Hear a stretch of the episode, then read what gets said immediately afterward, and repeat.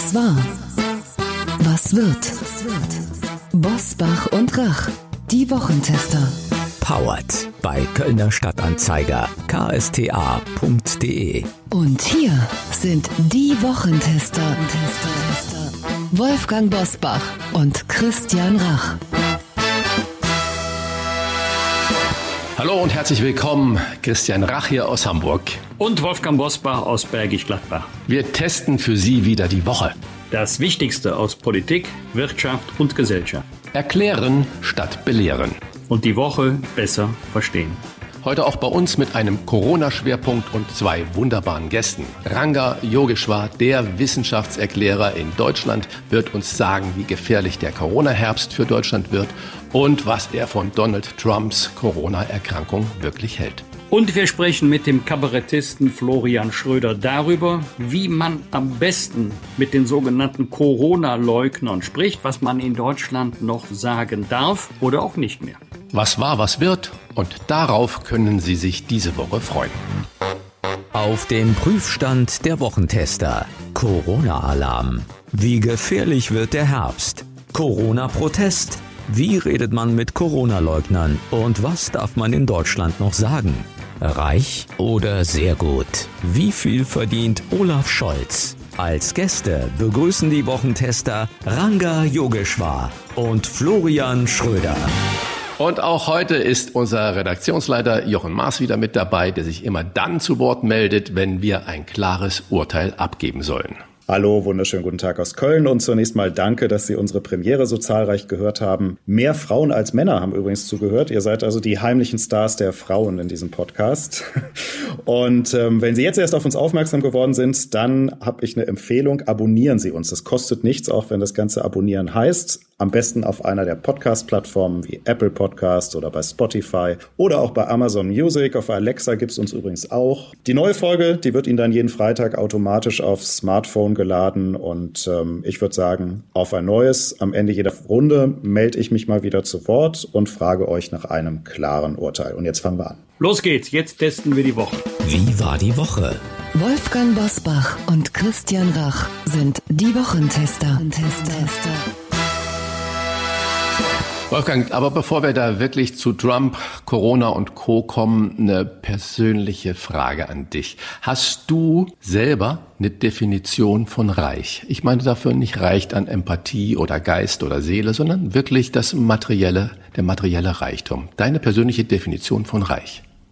Ich glaube, dass das eine Frage der Perspektive ist. Für viele hatte ich jedenfalls über Jahrzehnte hinweg ein sehr, sehr hohes Einkommen. Wenn jetzt Bill Gates gefragt wird, ob er mich für reich hält, würde er wahrscheinlich sagen, das ist ein armer Schlucker. Für mich sind diejenigen reich, die von den Erträgen ihres Vermögens problemlos leben, also ihren Lebensunterhalt bestreiten können. Das kann ich leider nicht. Ja, aber das ist, eine, glaube ich, eine ganz wunderbare Definition von den Erträgen seines eigenen Vermögens problemlos leben können. Was mir die Woche nur aufgefallen ist, äh, das ploppte so kurz mal auf, so wieder mit Entrüstung Olaf Scholz auf die Frage, wie viel er denn im Monat bekommt und ob er persönlich reich ist. In der ARD war ein Interview, hat er gesagt, ich bekomme 15.000 Euro äh, plus Aufwandsentschädigung und äh, so als reich würde ich mich nicht empfinden finden. Und dann ging es natürlich wieder los. Ist das eine unzulässige Neiddebatte? Also ich jedenfalls kann ihn für diese Aussage, dass er sich nicht als reich empfindet, nicht kritisieren. Er ist sicherlich ein Topverdiener. Also er gehört sicherlich zu den ein, zwei Prozent Spitzenverdiener in Deutschland. Aber ein äh, guter Bundesliga-Fußballspieler zieht sich dafür nicht die Schuhe an. Da geht es um ganz andere Beträge. Jedenfalls, wenn sie lange gespielt haben, um viel höhere Vermögen, wenn sie erst Geld gut investiert haben. Es ist wie so oft eine Frage der Perspektive. Dann ist jetzt euer Wochentester-Urteil gefragt. Olaf Scholz hat ja zwei Tage nach der Debatte nochmal nachgebessert, hat gesagt, ich bin nicht reich, ich bin sehr gut Verdiener. Euer Urteil, ist SPD-Kanzlerkandidat Olaf Scholz nun reich oder ist er sehr gut Verdiener? Gut, ich würde sagen, er ist ein sehr gut Verdiener und erinnere mich da äh, unglaublich gerne gerade dran, was äh, letzte Woche in unserem ersten Podcast Günter Jauch gesagt hat. Es gibt hoffnungslos überbezahlte Abgeordnete und es gibt aber auch hoffnungslos unterbezahlte Politiker. Und wenn er jetzt selber sagt, er ist ein sehr gut Verdiener, ist das vermutlich die richtige Einschätzung und weiter muss man darüber gar nicht diskutieren. Er verdient sehr gut. Ob er reich ist, dürfte eher von seinem Vermögen abhängen. Das ist mir unbekannt. Was war? Wolfgang Bosbach und Christian Rach sind die Wochentester. Wochentester. Wir hatten am vergangenen Freitag gerade unseren ersten Podcast freigeschaltet. Da machte eine Schlachtzeile die Runde, die uns bis zur schnellen Rückkehr ins Weiße Haus in dieser Woche beschäftigt. Donald Trump hat Corona. Der Corona-Leugner schlechthin hat Corona. Doch das ist nicht alles. Sogar in Deutschland steigen die infizierten Zahlen rasant an. Es entstehen immer neue Risikogebiete. Sogar innerhalb des eigenen Landes, wie in Berlin Mitte oder in Hamm, haben wir die Gefahr unterschätzt. Und wie gefährlich wird der Corona? Corona-Herbst. Das alles wollen wir mit einem Journalisten besprechen, der wohl am besten einschätzen kann, wem wir nun trauen können und wem nicht, denn er ist so gut vernetzt wie kein anderer in der Wissenschaft und kann genauso gut einordnen, wo die Sorge endet und die Panik beginnt. Und gäbe es den Nobelpreis für Wissenschaftsjournalismus. Er hätte ihn schon lange verdient. Ranga Yogeshwar, herzlich willkommen bei den Wochentestern. Hallo. In Paris wurde dieser Woche die maximale Corona-Alarmstufe ausgerufen. Auch bei uns steigt seit einigen Tagen die Zahl der Neuinfizierten täglich. Man hat das Gefühl, die Angst vor Corona kehrt flächendeckend zurück. Wie weit sind wir entfernt von einem zweiten Lockdown? Also die Situation ist durchaus ernst. Ähm, das ist nicht eine Überraschung, muss man dazu sagen. Man äh, hat das eigentlich auch im Sommer schon vorhergesagt, was einfach damit zusammenhängt, dass wir im Sommer, und er war gnädig, zumindest hierzulande, mit viel Sonne, die äh, vielen Menschen haben sich draußen aufgehalten, also selbst bei den Restaurants oder den Kneipen war es so, dass man draußen sitzen konnte. Aber jetzt beginnt die kalte Jahreszeit und die Menschen ziehen sich nach innen und was dann passiert, ist genau das, was wir sehen. Das heißt, die Infektionszahlen nehmen zu. Sie nehmen systematisch zu, also nicht nur bei uns, sondern auch in vielen anderen, zum Beispiel europäischen Ländern. Ich habe in der Tagesschau Brennpunkt-Sendung eine völlig interessante äh, Diskussion oder eine Aussage mitbekommen.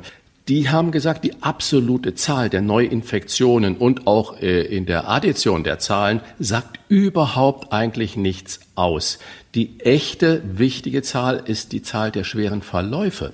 Und äh, da sind wir doch äh, relativ entspannt im Moment noch. Und was mich immer total äh, wundert, ist, die Tagesschau-App hat zum gleichen Zeitpunkt überhaupt nichts über die schweren Verläufe in ihrer Kategorie da stehen. Das heißt also, äh, wird damit zweierlei Maß gemessen? Äh, sagen wir mal so, es geht darum, sehr genau zu gucken, was sagen welche Zahlen in welchem Umfeld aus. Äh, und das ist, glaube ich, einer der großen Schwierigkeiten bei der Kommunikation von Covid, dass äh, natürlich der eine oder andere sagt, ja, guck mal, die Zahlen gehen hoch, aber was ist mit den Toten oder die Positivraten, ähm, die steigen, weil ja mehr getestet wird und so weiter.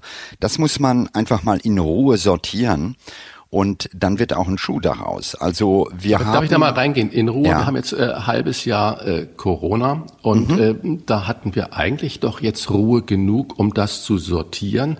Und Streeck sagt, wir müssen das Ganze nicht überdramatisieren. Damit sollten wir bitte aufhören. Und gleichzeitig sagt Drosten, Quarantäne vor Familientreffen, Halskratzen ernst nehmen und so weiter und so fort. An was soll sich denn die Bevölkerung da halten? Wie gehen wir jetzt da um? Wie, wie machen wir denn äh, da eine Transparenz? Wie zerstreuen wir Wissenschaftszweifel? Okay, also das sind viele, viele Fragen, aber gehen wir sie äh, Schritt für Schritt mal wirklich durch. Das erste ist, ähm, in den Medien wird oft gerne eine Polarisierung zwischen dem, was äh, Hendrik Strick sagt und was Christian Drosten sagt, äh, aufgebaut. Äh, ich war vor einigen Tagen äh, zusammen mit Hendrik Strick in einer Sendung und ähm, da war sehr auffällig, dass äh, das, was er sagt, nämlich die Infektionszahlen alleine reichen nicht aus, eigentlich Konsens äh, in der Wissenschaft ist. Natürlich guckt die nicht nur auf Infektionszahlen. Man muss sich ja Folgendes klar machen. Wir haben eine Situation, bei der wir jetzt äh, eine Anzahl von Tests pro Woche haben, die weit über einer Million ist. Also Kalenderwoche 41, da liegen wir bei über 1,3 Millionen Tests.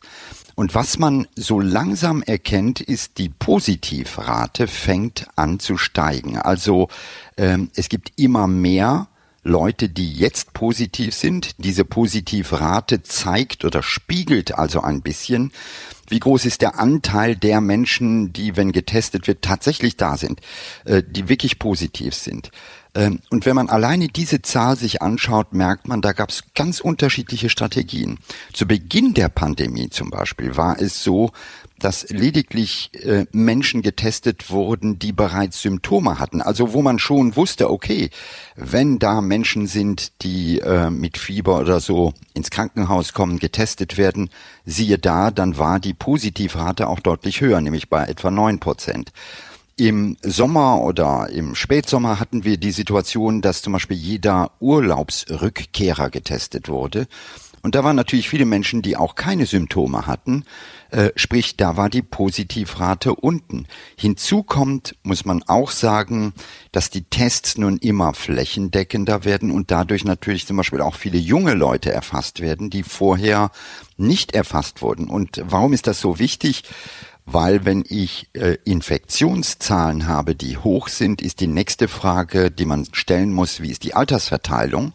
Also teste ich da viele junge Leute, die ähm, eher, ich sag mal, infiziert, aber trotzdem ohne gravierende Symptome bleiben, zumindest in der Mehrzahl, oder teste ich eher ältere. Und da sieht man auch, dass sich was geändert hat. Und das ist die große Schwierigkeit, dass man diese verschiedenen Zahlen unter einen Hut bringen muss. Aber die ähm, äh, Botschaft, die man nach Hause nehmen muss, ist sehr klar, die Zahl der Infektionen nimmt zu und damit ähm, über Zeit natürlich auch die Zahl der Fälle, die behandelt werden müssen. Wir müssen nur mal äh, über unsere Grenzen gucken, dann sehen wir das auch. Und das wird hier in Deutschland auch der Fall sein. In den Herbstferien droht jedenfalls Lage heute das totale Chaos. Urlauber aus Risikogebieten, Berlin Mitte, Remscheid, Hamm die nach Schleswig-Holstein fahren wollen, vielleicht sogar müssen, müssen dort in 14 Tage Quarantäne oder zwei negative Corona-Tests nachweisen. Rheinland-Pfalz zieht im Moment nach. Ist das absurd? Ist das der real existierende Föderalismus oder ist das wortwörtlich notwendig? Nein, in dem Falle ist es notwendig, denn hier geht es überhaupt nicht mehr um Föderalismus. Hier geht es im Wesentlichen darum, genau zu gucken, wo sind die Hotspots, wo sind ähm, äh, Regionen, manchmal Städte, manchmal Stadtteile, äh, die eine bes besonders hohe Infektionsquote ausweisen. Das kann man zum Beispiel sehr schön in Berlin sehen, ja, wo es äh, Stadtteile gibt, äh, die tatsächlich äh, im roten Bereich sind, andere noch nicht. Und jetzt geht es darum, dass man einfach vermeiden möchte, äh, dass die Infektion sich bundesweit ausbreitet. Ich nehme mal ein ganz konkretes Beispiel. Ähm, nächste Woche hätte, hätte, nächste Woche hätte der Holzbrink-Preis für Wissenschaftsjournalismus, äh, die Preisfeier stattfinden sollen in ähm, Stuttgart und äh, das Ganze schon eh bedingt durch Corona im kleinen Kreis. Und ähm, wir haben das abgesagt. Warum? Weil äh, bestimmte äh, Menschen aus Risikogebieten kommen. Unter anderem wird auch da das NDR-Team äh, und auch Christian Drosten äh, ausgezeichnet. Ich habe gestern mit Christian telefoniert. Ich habe gesagt, weißt du, es ist blöd, aber ihr seid rot. Im Moment ist sogar die Situation so, dass wenn einer aus Berlin in Stuttgart übernachten möchte, dass die Hotelverordnung in Stuttgart sagt, nein, Gäste aus Berlin, sprich aus einer roten Zone, können im Moment keine Nacht im Hotel dort verbringen. Also, Aber Herr Jurisch, das haben müssen draußen schlafen. Aber was ganz ja, wichtig ist gerade, ähm, mhm. so, ich bin heute Morgen durch drei Hamburger Stadtteile gefahren. In Berlin machen das die Leute auch so, fahren mit der U-Bahn, mit der S-Bahn oder zu Fuß oder mit dem Fahrrad und äh, gehen zur Arbeit von dem infizierten oder hochrisikobehafteten Stadtteil in den nicht äh, infizierten. Warum schließt man dann nicht ganz Berlin oder deklariert dann nicht ganz Berlin als Risikogebiet? Ich verstehe das nicht. Also ähm, es ist so, dass man äh, zum Beispiel die Zahlen, wenn wir uns die aktuell angucken, dann haben wir einen äh, Bezirk Mitte zum Beispiel, der jetzt auch leider Gottes äh, rot geworden ist mit 64 Fällen pro äh, 100.000 in den äh, letzten sieben Tagen. Wenn wir äh, hingegen Charlottenburg anschauen, dann ist die Zahl bei 45, aber das ist nicht viel weniger. Äh, die Frage dahinter ist, das sind die ersten Stadtteile, die rot werden, aber wenn man die Situation in Berlin sich genauer anschaut, dann ist es schon so, äh, dass eigentlich die gesamte Stadt nach und nach davon erfasst wird. Wir merken jetzt nur diese Ausbreitung, wo die Schwelle äh, überstiegen wird. Aber de facto wird's kritisch und äh, ja, das ist schwierig. Ich meine, ich habe zwei Töchter, die in Berlin studieren, also äh, glauben Sie mir, ich als, als Vater gucke da auch genau hin. In Köln hat man in dieser Woche fast 26.000 Euro Bußgelder verhängt in einer einzigen Nacht, weil immer mehr Menschen gegen die Maskenpflicht verstoßen. Was ist die richtige Form der Ansprache? Es kann ja mal Nachlässigkeit sein, es kann Vorsatz sein, es kann so eine Art Demonstration gegen Regeln sein. Was ist die richtige Form der Ansprache? Ist das Drohen? Ist das Warnen? Ist das ein freundlicher Hinweis? Das ist eine, eine ganz wichtige Frage und eine Frage, die wir als Gesellschaft immer wieder stellen müssen. Also äh, bei äh, der Corona-Epidemie war es so, wir nennen uns, dass manchmal junge Leute Partys machten, auch äh, im Sommer. Und dann gab es einige, die echauffierten sich und die sagten, das ist bewusst gegen die Alten, das ist, äh, also man, man hat sie als schuldig abgestempelt. Da habe ich dann äh, irgendwo auch versucht, mal Verständnis dafür zu haben, zu sagen, okay, junge Leute, die haben auch irgendwo ein gewisses Recht, ja, sich im Frühjahr zu verlieben. Ähm, also da dürfen wir auch nicht in eine Art Inquisitionsdenken verfallen. Auf der anderen Seite würde man sich wünschen, dass wir als Gesamtgesellschaft mündig genug sind, um selber äh, eigentlich aufgeklärt zu sagen, hey, wir müssen uns schützen, wir müssen bestimmte Maßnahmen einhalten, wir sollten nicht in engen Gruppen zusammen sein. Äh, und ideal wär, wäre, wenn wir es alle täten. Aber das ist eben die Lektion, die wir leider Gottes immer wieder lernen. Also äh, wissen Sie, nach über 100 Jahren Automobil könnte man ja auch meinen, Homo sapiens sei intelligent und empathisch genug, um von sich aus in einer Stadt äh, Tempo 30 oder Tempo 50 zu fahren. Aber leider Gottes ist es nicht, äh, ist es nicht so und ähm, die Folge sind Verkehrsschilder, die Folge sind Radarfallen und äh, genau das, die Insignien der Macht, die einem hier entgegenkommen. Und bei Corona ist es ähnlich. Also der Appell alleine scheint nicht zu helfen und man muss eben hier sehen, die Konsequenzen eines falschen Verhaltens die sind natürlich verheerend, weil das bedeutet dann einen äh, unter Umständen Shutdown für einige Regionen und da leiden dann zu viele. Also es ist eine Gratwanderung, aber man muss es einfach ernst nehmen und manchmal nehmen Menschen es nicht ernst genug. Es ist ja nicht nur die Stichwort. Eigengefährdung, es ist ja auch die Fremdgefährdung. Ich gefährde ja dann auch durch mein ja, eigenes Verhalten andere. Aber da ist gerade das wunderbare Stichwort auch Insignien der Macht und Fremdgefährdung. Wir gucken in die große Welt hinein und sehen US-Präsident Donald Trump infiziert, ab ins Krankenhaus mit dem Hubschrauber und dann wie im Hollywood-Film kommt er zurück, torkelt zwar aus dem Hubschrauber und sagt dann, habt keine Angst vor Corona, mir geht es besser als vor 20 Jahren. Ich meine, wenn wir darüber sprechen, äh, kommen wir ins Reich der Spekulation und der Meinungen, aber Ihr ganz persönlicher Blick auf diese Situation, lieber Ranga Yogeshwar? Die ist ähm, ziemlich absurd und ähm, ich darf ein bisschen Werbung machen äh, in gewisser Weise. Ich habe auf YouTube, auf meinem YouTube-Kanal, ähm, habe ich gerade eine Geschichte von einer Ärztin, die ist aus London und erzählt, wie sie und auch ihre Kolleginnen, ebenfalls Ärztinnen, wie die Corona erlebt haben. Und ich glaube, wenn man dieses Stück von 25 Minuten sich anschaut, dann merkt man den Ernst. Ich glaube, es gibt immer noch zu viele, die das Gefühl haben, das sei eine Grippe, weil wir natürlich nur die Fälle sehen, die nicht durch eine äh, schwere Infektion gehen, also die Trumps, wenn man so will, äh, die dann sich in heroischer Pose dahinsetzen und dann eben die Fehlbehauptung aufstellen, äh, Corona sei ja gar nicht so schlimm.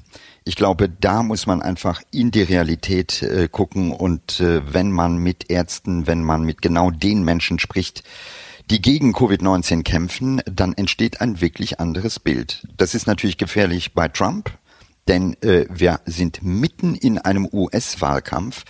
Und was man dort sieht, ist etwas, was man bedauerlicherweise auch bei uns sieht, nämlich äh, noch nie war der Wahlkampf in den USA so polarisiert. Äh, das ist zum Teil auch den sozialen Netzwerken, der veränderten Kommunikationsstruktur geschuldet. Wir erleben heute geteilte Gesellschaften, die äh, fast nicht mehr versöhnlich sind, wenn man sich mal die Debatten zwischen Republikanern und äh, Demokraten anschaut. Und leider Gottes kommt dieses Virus auch zu uns und auch hier erleben wir diese Aufspaltung. Und da, das ist für mich die weit größere Gefahr, weil ich einfach sage, wir müssen uns eine Gesellschaft erhalten, bei der wir auch, wenn wir unterschiedliche Sichten haben, miteinander kommunizieren müssen. Und das wird im Moment durch soziale Netzwerke, die natürlich sehr fokussiert den einen oder eben den anderen ansprechen, auseinandergerissen. Herr Jogesch war vorletzte Frage, jedenfalls von mir, vielleicht hat Christian noch weitere, jenseits jetzt einmal von Corona und den Folgen.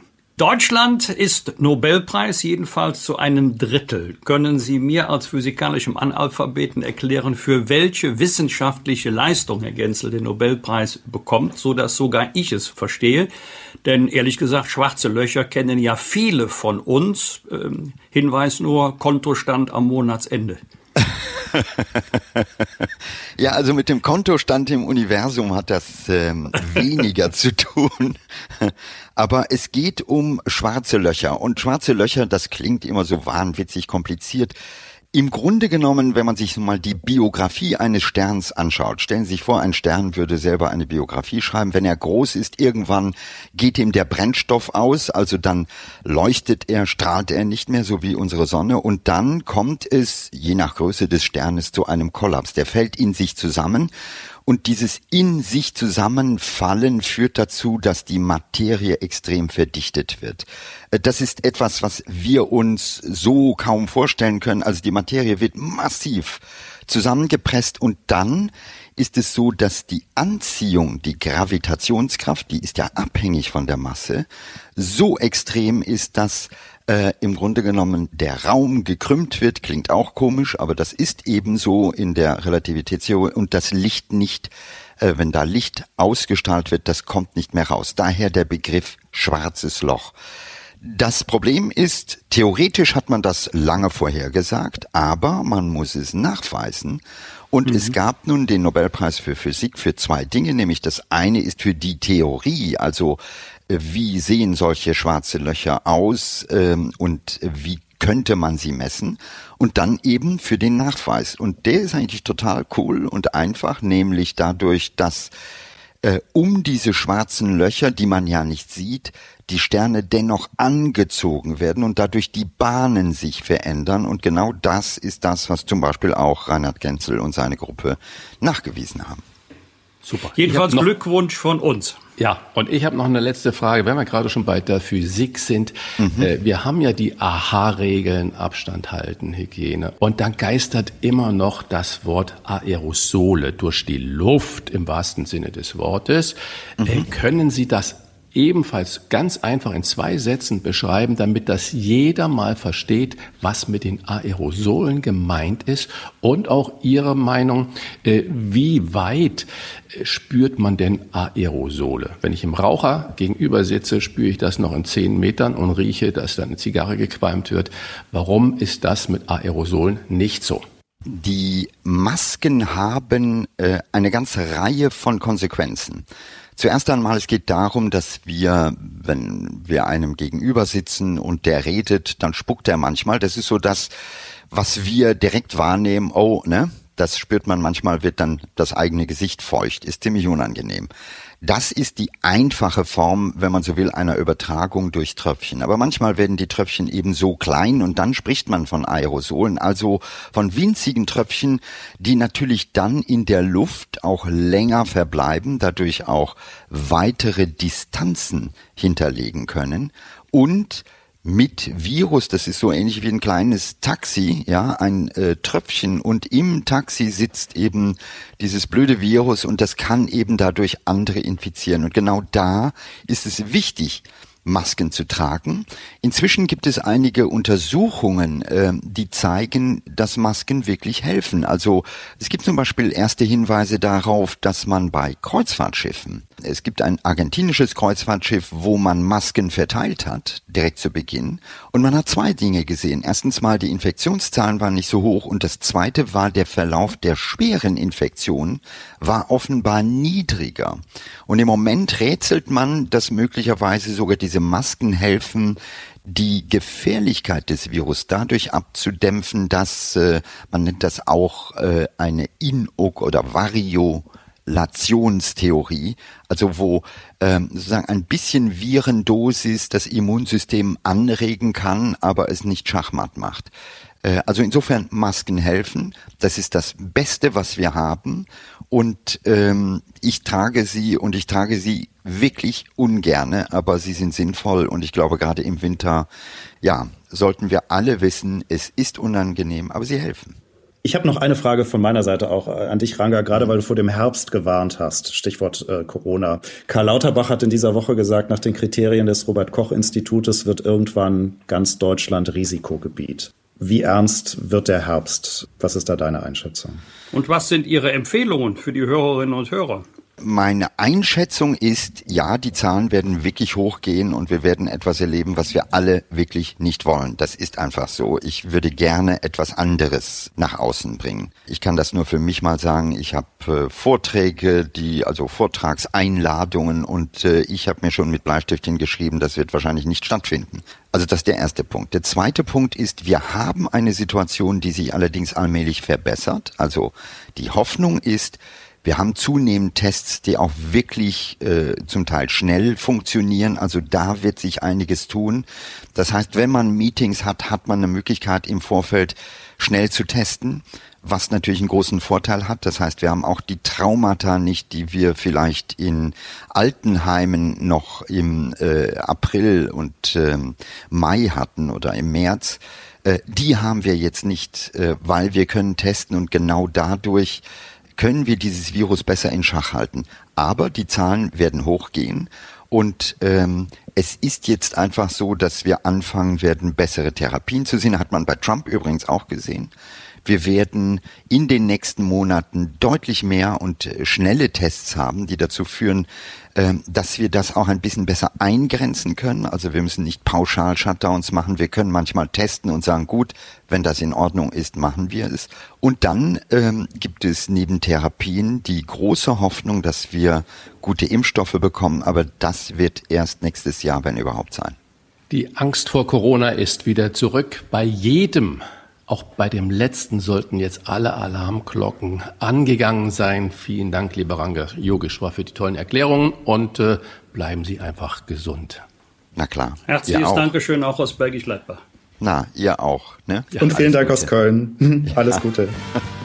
Tschüss. Fragen wir doch, fragen wir doch. Wolfgang Bosbach und Christian Rach sind die Wochentester. Tester, Tester.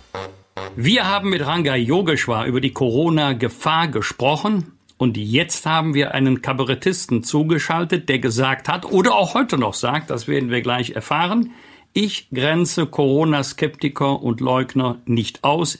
Ich rede mit ihnen. Ja, und äh, genau das hat er auch wirklich in die Tat umgesetzt. Er ist nach Stuttgart gefahren zu einer Querdenken-Demo und hat sich einfach auf die Bühne gestellt und hat gesagt, Mein Name ist Schröder, ich komme aus dem Mainstream. Und viele wussten nicht genau, ist es Satire, ist es Wahrheit? Was ist Wahrheit, was ist Satire? Das ist die Frage der Gegenwart. Und deswegen möchte ich heute mit euch reden. Man hat mir gesagt, hier in Stuttgart ist die Freiheit. Mit diesen Worten äh, ist er da gestanden und äh, Herr Schröder, Herzlich willkommen. Und die Frage an Sie, was war an dem Auftritt Satire und äh, wann wurde es ernst? Also Satire war natürlich äh, der ganze äh, erste Teil, als ich ganz bewusst Witze gemacht habe, von denen ich wusste, dass sie funktionieren würden, dass die Leute dort vor Ort das, das lustig finden, als ich die Menschen dort irritiert habe. Ähm, das hat sich ja so durchgezogen. Es war so aufgebaut, dass man im Grunde genommen die ganze Zeit ähm, als Zuschauer so ein bisschen hin und her geworfen wurde. Ich habe dem Affen Zucker gegeben und dann wieder gesagt, äh, nee, es ist aber alles anders. Also ich habe gesagt, äh, das RKI hat folgende Probleme gehabt während der Pandemie, habe tatsächlich Fakten genannt. Fakten, die auch die Corona-Leugner benennen, aber die Corona-Leugner sagen dann, na ja, sowas gibt's in den Mainstream-Medien nicht. Blöderweise waren aber meine Quellen für all das Versagen des RKI der Spiegel und die Zeit. Also das heißt, also insofern war es so ein bisschen ein Parforce-Ritt. Richtig ernst wurde es erst ganz zum Schluss, als ich dann wirklich gesagt habe, äh, was ich von Freiheit halte und dass ich, äh, dass Freiheit nicht darin besteht, einfach nur Maßnahmen abzulehnen und äh, zu sagen, ich ziehe keine Maske auf, weil es Corona nicht gibt oder nur so harmlos ist wie eine Grippe. Da wurde es mir dann am Schluss, ähm, da wurde es dann sehr eindeutig und wechselte quasi von der uneindeutigen Satire, Sprecherposition ähm, zu einer Botschaft. Und Sie wurden ja richtig ausgebuht dann. Was hat das mit Ihnen gemacht? War das dann die Meinungsfreiheit, die Sie eigentlich da immer verteidigen wollen? Im Grunde ähm, war es das, ja. Also ich habe emotional äh, da nicht viel gespürt. Ich äh, wusste ja, dass es da zu Reaktionen kommen würde. Und es war ja im Grunde ein Versuch. Also das hat mich jetzt nicht getroffen, weil ich ja wusste, dass ich da was sage, was denen nicht passt. Insofern war es fast harmlos, wie die geboot haben. Ich hätte mir viel Schlimmeres vorstellen können. Keine Ahnung. Es fliegen Tomaten, faule Eier, man schubst mich von der Bühne, keine Ahnung. Das ist alles nicht eingetreten. Aber ähm, insofern war das für mich in dem Moment natürlich schon der Beweis, dass der Meinungskorridor derer, die die Meinungsfreiheit so hochhalten und immer verteidigen wollen, dann doch enger ist, ähm, als man äh, es gedacht hätte für jemanden, der so sehr für die Meinungsfreiheit eintritt. Das war ja sicherlich kein Auftritt, wie viele andere auch. Und du als Bühnenprofi, hattest du da Bammel oder hast du gesagt, komm, ich bin eine Rampensau, egal was passiert? Ich hatte äh, Respekt vor der Aufgabe und zwar, weil ich ja einfach die Reaktionen nicht einschätzen konnte. Also in dem Moment, als ich draußen war,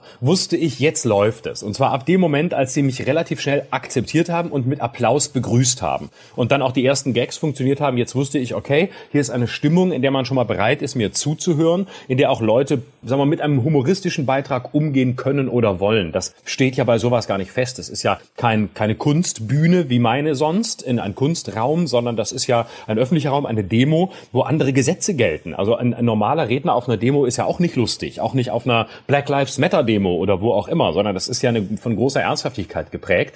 Insofern hatte ich schon Respekt vor der Situation, dass die vielleicht sagen, ähm, den Schröder, äh, den buhen wir direkt aus oder der kann ja hier, was mhm. will der hier, das Arschloch? Ne? Also das hätte ja auch passieren können. Ja, wir haben gerade Ranga Yogeshwar zugehört, wie er über steigende Infektionszahlen bei Corona gesprochen hat und was das mit uns allen macht. Und eine ganz konkrete persönliche Frage, haben Sie Angst davor? Ich habe vor Corona Respekt, aber keine Angst. Also ich bin mir bewusst, wie gefährlich äh, das, das ist und wie, wie wie schlimm zum Teil Verläufe sind. Ich habe selbst im entfernteren und im Bekanntenkreis Fälle ähm, sowohl sehr harmlose Verläufe als auch plötzlich sehr schwerwiegende bei ähm, Menschen, die aber eigentlich gesund waren oder jünger waren, nicht zur Risikogruppe gehörten, sogar explizit nicht, weil sie beispielsweise Ende 30 und Sportler waren. Also insofern habe ich Respekt davor, aber ich habe ehrlich gesagt keine Angst.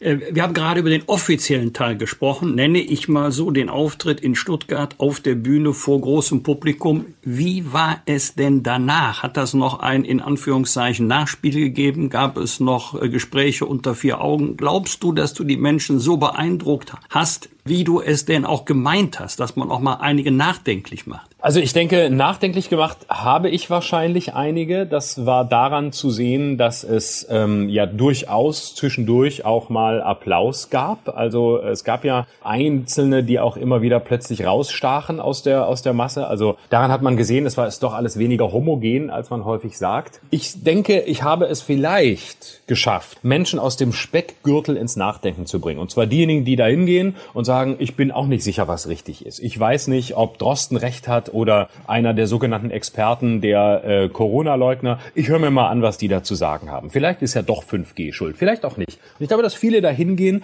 die da auch aus Neugierde hingehen oder aus Unsicherheit. Wen man nicht kriegen kann, ist der Inner Circle. Also die, die da hinkommen mhm. und die im Grunde bekehrt sind und sagen, Corona gibt's nicht oder es ist alles Quatsch, was die Regierung macht, ist schlecht und Regierung ist sowieso nicht ernst zu nehmen, genau wie die öffentlich-rechtlichen Medien. Diese Leute kriegt man nicht. Die krieg ich nicht, die kriegt man mit keiner Wolte. Da ist die Meinungsbildung abgeschlossen. Habe ich stark das Gefühl, ja. Da ist man sich sicher, da weiß man, wo man steht und da gibt's keinen Zweifel mehr. Und sobald eine Ideologie, und zwar egal von welcher Seite, auf den Plan tritt, ähm, hat man mit Satire und mit Diskussion keine Chance mehr. Das gilt für alle Ideologen. Ist dann heute der Gradmesser, dass es Hauptsache ein Shitstorm gibt, wenn man auf der Bühne steht oder Kabarett macht, dass man äh, eigentlich den Erfolg äh, daran messen kann, wie heftig der Shitstorm ist, den man dann über sich ergehen lassen muss? Das sehe ich nicht so. Ähm, das äh, würde ja bedeuten, dass man im Grunde nur noch Provokationen um der Provokation willen absondert.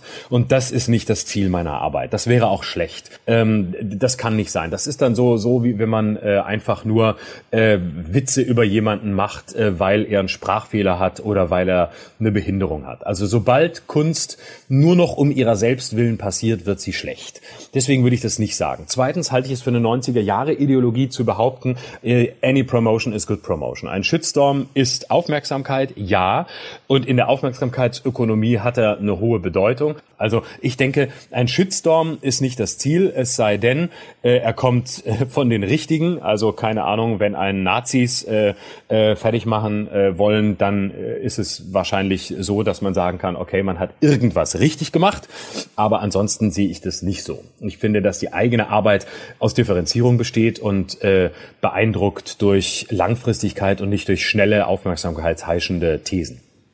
Du bist im Oktober auf Tour in Süddeutschland mit deinem Programm Neustart. Wenn du dir die aktuellen Zahlen ansiehst und das, was jetzt an neuen Regelungen geschaffen wird, unterschiedlich vom Bundesland zu Bundesland, hast du Angst, dass das Programm Lockdown statt Neustart heißen wird?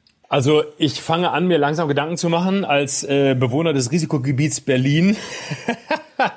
ähm, sehe ich natürlich, äh, wie schnell es gehen kann. Naja, also im Moment äh, bin ich auch da noch nicht ängstlich und denke, ähm, die Veranstaltungen können ja selbst in Risikogebieten wie Berlin weiter stattfinden. Ich glaube nicht an einen neuen flächendeckenden Lockdown. Ich will auch noch an keinen lokalen glauben.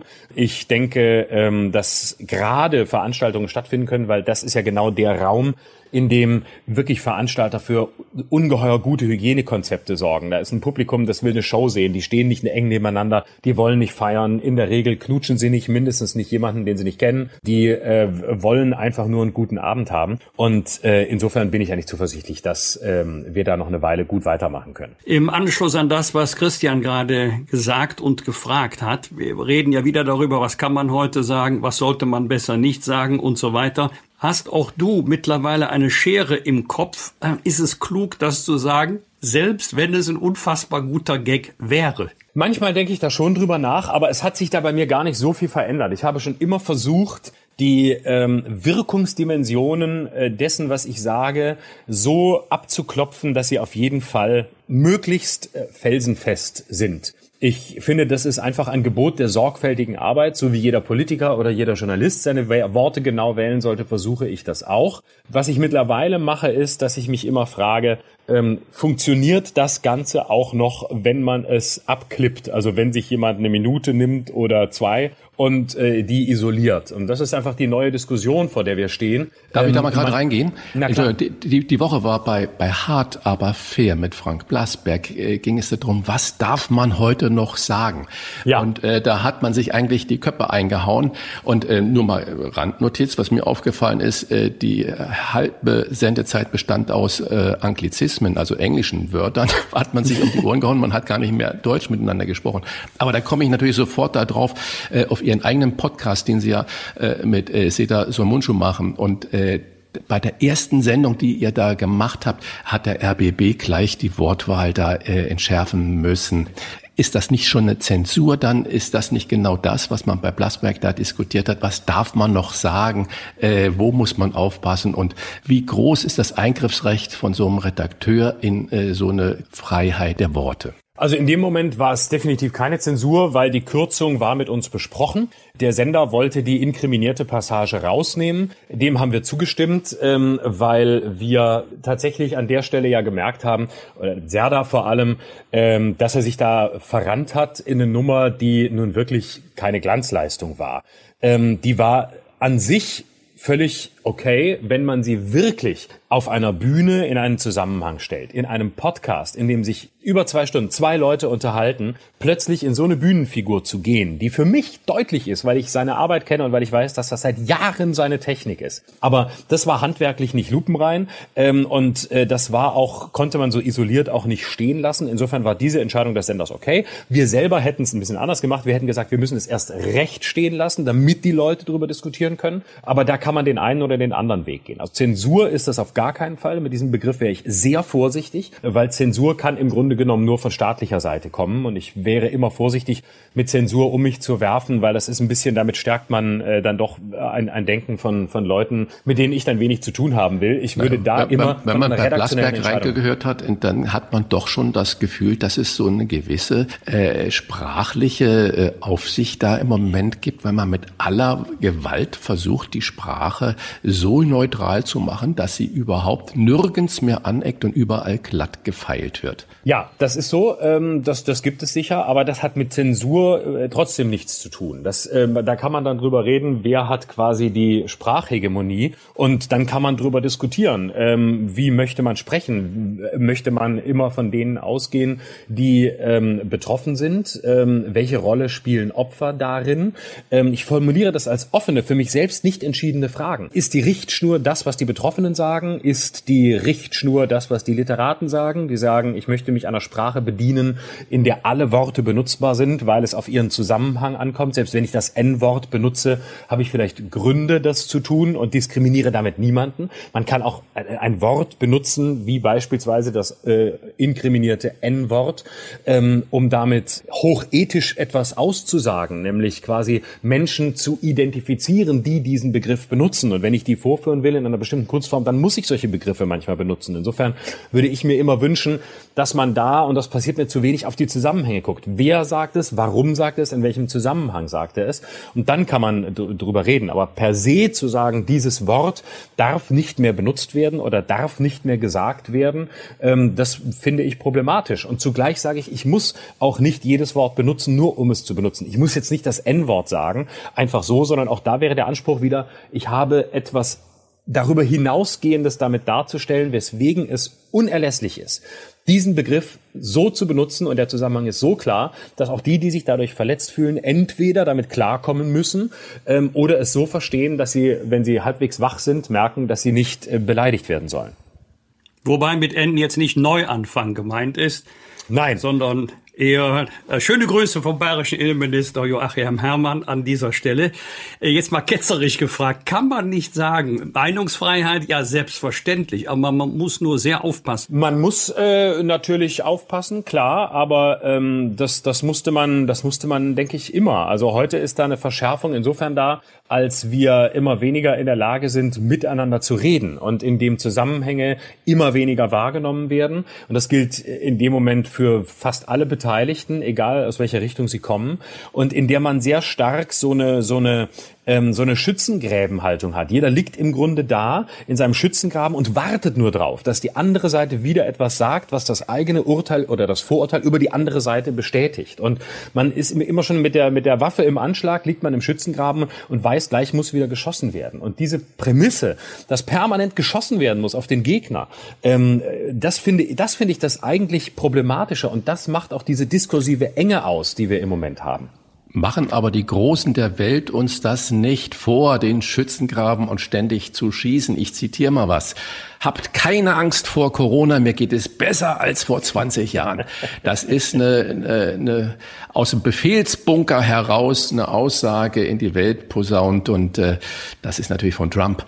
Äh, macht es einen Satiriker nicht müde, auf diese Dinge noch einzugehen? Äh, Florian, Anschlussfrage von mir, äh, auch wiederum etwas ketzerisch. Was machst du? Was machst du? Was machen deine Kolleginnen und Kollegen wenn Trump nicht wiedergewählt wird. Das ist doch ein Geschenk des Himmels für jeden Kabarettisten.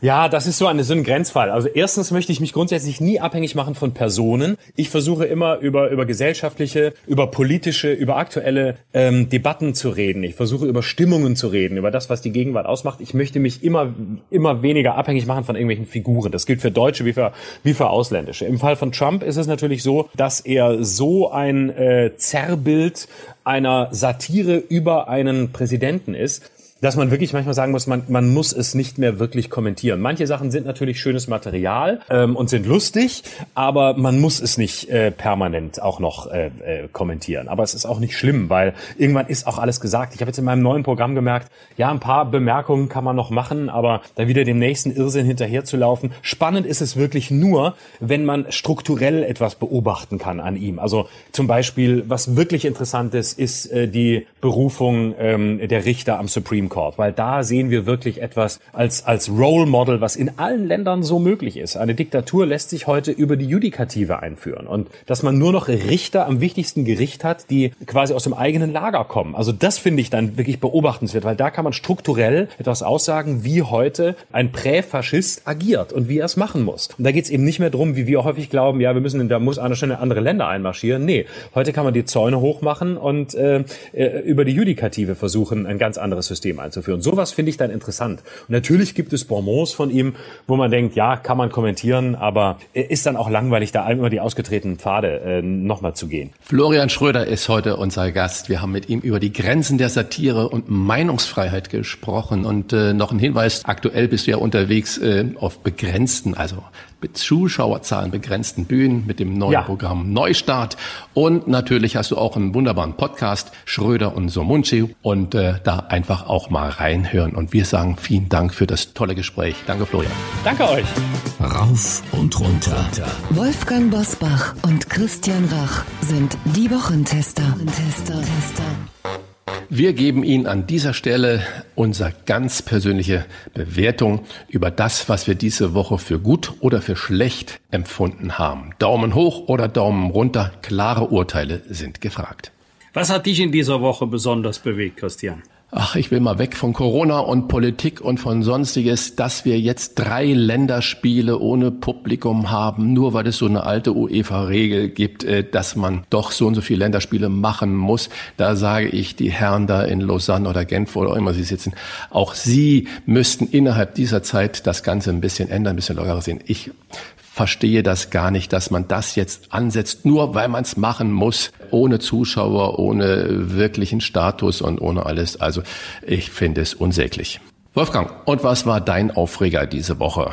Am meisten hat mich natürlich Donald Trump und sein Verhalten aufgeregt, aber geärgert habe ich mich auch über Luisa Neubauer, denn egal wie man zu dem amerikanischen Präsidenten steht und das allermeiste, was er sagt und wie er sich verhält, stößt auch bei mir auf völliges Unverständnis. Aber wenn jemand ernsthaft erkrankt, dann sollte man ihm gute Besserung wünschen und nicht mit Häme bedenken. Jetzt die Woche im Schnelldurchgang mit weiteren Top-Themen und klaren Standpunkten. Das Recht auf Homeoffice will Bundesarbeitsminister Hubertus Heil allen Arbeitnehmern gewähren. Er plant 24 Tage im Jahr, die vom Arbeitgeber nur dann verwehrt werden dürfen, wenn er nachvollziehbare organisatorische oder betriebliche Gründe dafür hat. Das Kanzleramt hat schon gesagt, mit uns nicht. Die blockieren Heilsplan. Trotzdem an euch die Frage, das Recht auf Homeoffice. Ist das ein Segen oder eher ein Fluch? Ich würde dem Gesetzentwurf von Minister Heil nicht zustimmen. Und zwar aus zwei Gründen. Der erste Grund, damit werden die Arbeitnehmer in zwei Gruppen geteilt. Die eine Gruppe wird nie und nimmer Homeoffice in Anspruch nehmen können, weil das die berufliche Tätigkeit einfach nicht zulässt. Und zweitens, es geht ja nur um die Fälle, wo der Arbeitnehmer sich Homeoffice wünscht und der Arbeitgeber dagegen ist. Denn wenn beide damit einverstanden sind und die Zahl wird zunehmen, können sie das ja freiwillig vereinbaren. Dafür brauchen wir keine gesetzliche Regelung. Ich fürchte, dass wir dann neuen Streit in die Betriebe hereintragen und dass es am Ende wieder Gerichtsverfahren geben wird, wo nachgeprüft werden muss, vielleicht sogar durch Beweisaufnahme, hat der Arbeitgeber triftige Gründe, Homeoffice zu verweigern, ja oder nein, bringt nur Unzufriedenheit für alle Beteiligten. Ja, in dieser Zeit, äh, in dem letzten halben Jahr hat Homeoffice viele Betriebe gerettet, aber auf der freiwilligen Basis. Und man hat auch gesehen, dass es nicht nur der Segen ist, zu Hause zu sein. Da sind die Kinder, die waren nicht in der Schule. Da muss trotzdem eingekauft werden und alles Mögliche gemacht werden. Also Homeoffice ist jetzt nicht die heilige Kuh, die da kommen soll. Ich habe das Gefühl, es ist ein bisschen Wahlkampfgetöse schon, einfach um sich da mal abzusetzen und äh, da so ein paar Duftmagen zu setzen setzen. Äh, ich bin da äh, deiner Meinung, Wolfgang, das würde so viele Ungerechtigkeiten und auch Zwietracht in die Firmen tragen. Das soll doch bitte die Belegschaft mit ihren Chefs selber vereinbaren, weil auf dem Bau, in den Krankenhäusern, bei der Polizei oder auch in der Gastronomie, wie soll der Kellner Homeoffice machen, also oder der Koch, das geht überhaupt nicht. Die Polizei kann auch nicht kein Homeoffice machen. Also da wird irgendwie eine Angel ausgeworfen, die überhaupt nichts verfängt. Und das zweite rauf und runter in dieser Woche. Wer als Lehrer in Risikogebiete reist, der muss seine Quarantäne bis zum Ende der Ferien abgeschlossen haben. Tut er das nicht, könnten Bezüge gestrichen werden. Das jedenfalls hat das NRW-Schulministerium angekündigt, gab eine Aufregung, vor allem bei den Lehrern. Frage an euch, ist das angemessen oder unfair? Also ich finde, jeder Arbeitnehmer, der in Risikogebiet jetzt fährt zum Urlaub und zurückkommt, muss in Quarantäne und kann natürlich nicht nach zwei Wochen Urlaub, die er noch hat, sagen, okay, die dritte Woche kriege ich dann auch noch voll bezahlt. Äh, das soll natürlich dann, wenn das so ist, für alle gelten und äh, natürlich auch auch für Lehrer und deswegen sage ich, das ist völlig in Ordnung. Mir ist das etwas zu undifferenziert. Ich würde schon einen Unterschied machen. Ob jemand beispielsweise in ein Risikogebiet gereist ist, weil er dort eine Ferienwohnung hat, Wohneigentum, er hat sich dort aufgehalten, andere ziehen von Kneipe zu Kneipe. Der eine fährt in ein Risikogebiet, weil er dorthin fahren muss, zum Beispiel weil er an einer Beerdigung eines engen Verwandten teilnehmen möchte und er fährt dann wieder nach Hause und der andere war 14 Tage in einem Risikogebiet. Ich glaube nicht, dass es fair ist, all diese Fälle gleich zu behandeln. Aber Wolfgang, wer soll das Ganze überprüfen? Ich kann ja auch in einem gemieteten Ferienhäuschen sein. Das heißt, wir würden da einen Verwaltungspopanz äh, produzieren, der eigentlich nicht angemessen ist. Die Gesundheitsämter sind überlastet, die Verwaltungen sind überlastet, also noch mehr Kontrolle. Ich glaube, dass da eine klare Aussage, ein klarer Schnitt, Leute, fahrt dorthin, aber wenn ihr zwei Wochen Urlaub habt, dann fahrt nur eine Woche und seid hinterher mit zwei Corona-Tests, wenn die negativ sind, alles wunderbar, könnt ihr wieder arbeiten, aber das kann nicht die Allgemeinheit tragen ist ein Argument, aber am Ende wird der Einzelfall beurteilt. Ich halte es für durchaus möglich, dass sich dann wieder Gerichte über solche Fälle beugen werden. Schauen wir mal, würde der Kaiser jetzt sagen. Was wird? Was wird? Wolfgang Bosbach und Christian Rach sind die Wochentester. Was in der kommenden Woche wichtig wird, erfahren Sie ab sofort jede Woche bei uns, damit Sie gut informiert in die neue Woche starten können und wissen, was wichtig wird. Ich habe noch totale Erinnerung an die Attentate auf Oskar Lafontaine und dann auch auf äh, Wolfgang Schäuble. Und ich glaube, nächste Woche ist der 30. Jahrestag, wenn man das überhaupt sagen kann. 30 Jahre ist das her, als äh, der damalige Bundesinnenminister Wolfgang Schäuble da mit einem Messer niedergestreckt wurde. Hattest du damals schon mit der Politik so viel zu tun und hast du aktive Erinnerungen daran, Wolfgang? Ich kannte Wolfgang Schäuble damals noch nicht persönlich, sondern nur wie Millionen andere auch, aus den Medien durch seine politische Arbeit. Das war ja unmittelbar nach der Wiedervereinigung. Wolfgang Schäuble hat sich ja damals im Einigungsvertrag überragende Verdienste erworben. Und wir haben ja alle den Atem angehalten. Zunächst einmal war es ja die Frage, würde Wolfgang Schäuble überleben? Wenn ja, welche Spätschäden? Und man kann es ja nicht anders bezeichnen. Er hat ja sein Leben riskiert äh, im Dienste für unser Land und danach hat sich ja sein Leben dramatisch verändert. Und es war auch immer die Abwägung, auf der einen Seite so viel Bürgernähe wie möglich, auch unbefangen, ohne Angst auf Menschen zuzugehen, aber auf der anderen Seite so viel Sicherheit wie notwendig, äh, so viel Schutz wie notwendig und im Grunde gelten diese beiden Regeln auch heute noch. Und äh, das ist eine gute Überleitung. Äh, so viel Unterhaltung wie notwendig und wie gut. Nächste Woche startet im ersten die dritte Staffel von Babylon Berlin, eine der erfolgreichsten deutschen Produktionen. Guckst du denn sowas? Hast du abends Zeit, Fernsehen zu gucken? Und was sind deine Lieblingssendungen, lieber Wolfgang? Äh, in der Regel nicht, aber wenn ich es nicht sehen kann zur Sendezeit, dann zeichne ich es auf oder gucke mir es in der Mediathek an, denn ich habe alle Bücher von Volker Kutscher verschlungen.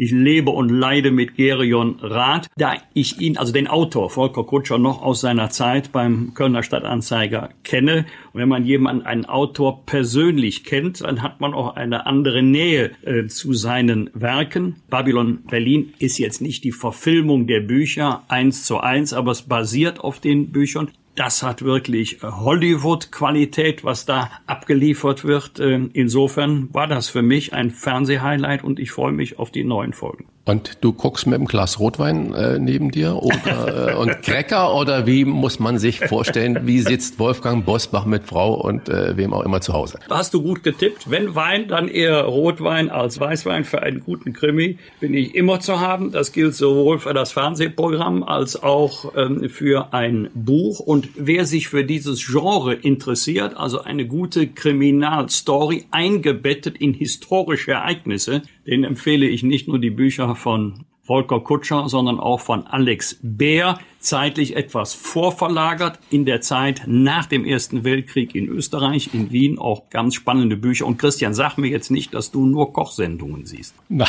ich gucke eigentlich überhaupt keine Kochsendungen. Ich war ja auch noch nie in einer Kochsendung und äh, ich gucke äh, gerne spannende Duelle, das stimmt. Apropos Duell, in der Nacht zum kommenden Freitag soll das zweite TV-Duell zwischen Donald Trump und seinem Herausforderer Joe Biden stattfinden. Ob es dazu kommt, ist zum jetzigen Zeitpunkt noch offen. Frage an dich, Christian, womit rechnest du? Wiederholung, so vom Stil und äh, Inhalt her des ersten Duells, wird alles noch schlimmer? Oder haben die Beteiligten zwischenzeitlich dazugelernt und pflegen sie wenigstens im zweiten Duell mitteleuropäische Umgangsformen?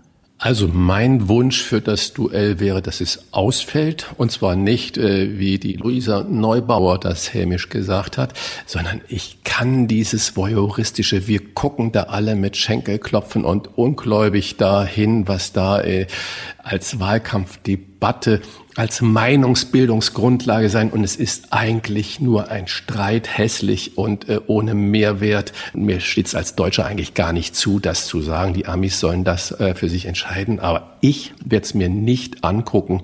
Und äh, ich lese ein paar Headlines, obwohl ich sonst gerne ganze Artikel lese, weil es wird mit Sicherheit keinen äh, Mehrwert bringen und keine neue Erkenntnis, wenn es denn überhaupt stattfindet. Das war die zweite Folge der Wochentester.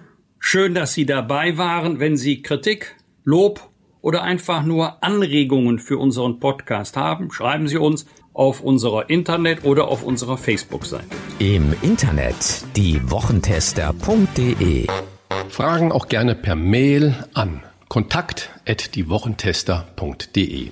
Und wenn Sie uns auf einer der Podcast-Plattformen abonnieren und liken, freuen wir uns natürlich ganz besonders. Und ich sage einfach, oder wir sagen einfach, danke für Ihre Zeit und wir testen auch gerne am kommenden Freitag und freuen uns jetzt schon auf Sie. Bleiben Sie gesund. Was war?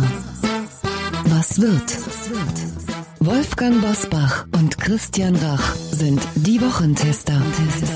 Ein Maßgenau Podcast. Powered bei Kölner Stadtanzeiger ksta.de.